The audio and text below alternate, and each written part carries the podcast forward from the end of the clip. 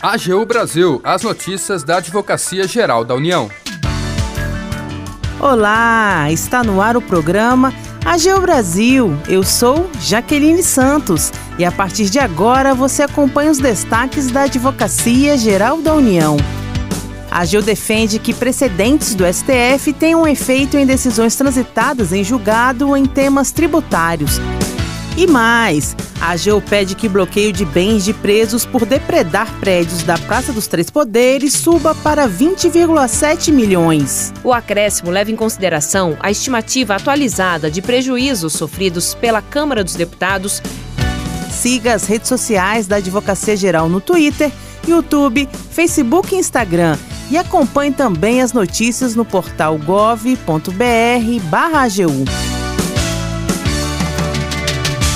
A AGU defende que precedentes do STF tenham efeito em decisões transitadas em julgado em temas tributários. As informações com o repórter Paulo Vitor Chagas. Preservar a isonomia entre contribuintes. É isso que a AGU e a PGFN entendem que o Supremo Tribunal Federal irá assegurar caso seja mantida a maioria formada em julgamento que discute os efeitos da chamada coisa julgada em matéria tributária. Dois recursos extraordinários analisam a possibilidade de precedentes do STF possuírem força para cancelar os efeitos de decisões transitadas em julgado em sentido contrário.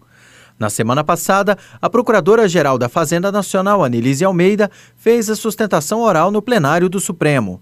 Ela defendeu que o respeito à modificação do marco normativo pela Suprema Corte garante isonomia e livre concorrência aos contribuintes e à Fazenda Pública.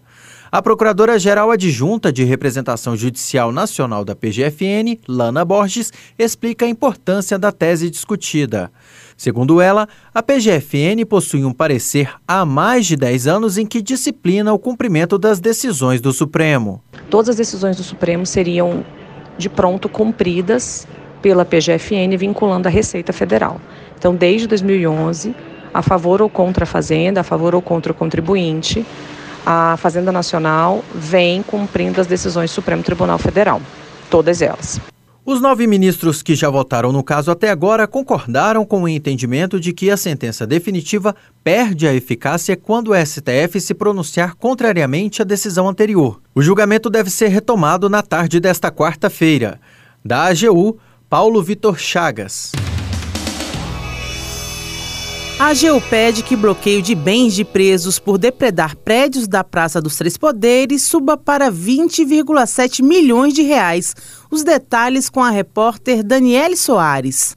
A Advocacia Geral da União pediu à Justiça Federal do Distrito Federal que o bloqueio cautelar de bens de presos por depredar prédios da Praça dos Três Poderes no dia 8 de janeiro seja elevado dos atuais 18 milhões e meio de reais para quase 21 milhões de reais. O acréscimo leva em consideração a estimativa atualizada de prejuízos sofridos pela Câmara dos Deputados, que elevou o cálculo de danos de 1,1 milhão para 3,3 milhões de reais. Esse pedido foi feito na quarta ação cautelar proposta pela União contra os acusados de financiar ou participar da depredação. Vale aqui lembrar todos os pedidos da Advocacia Geral. A primeira ação incluiu no polo passivo 52 pessoas físicas e sete empresas suspeitas de financiar o fretamento de ônibus para os atos, medida já concedida pela Justiça Federal.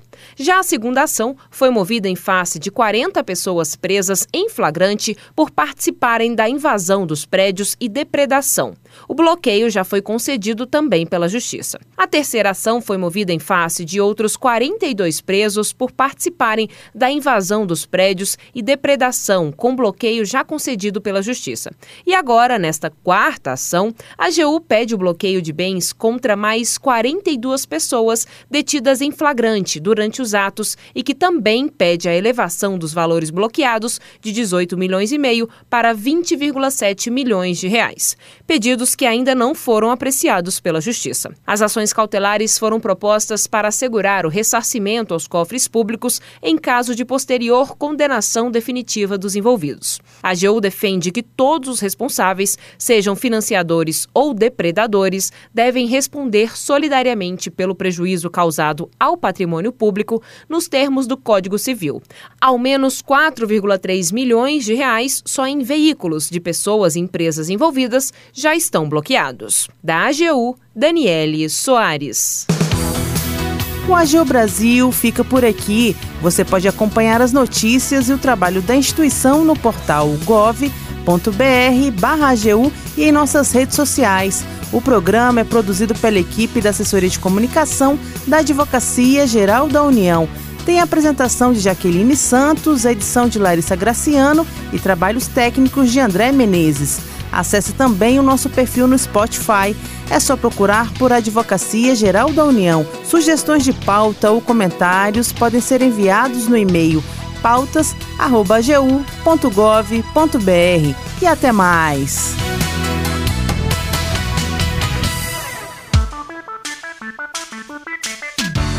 AGU Brasil, os destaques da Advocacia Geral da União.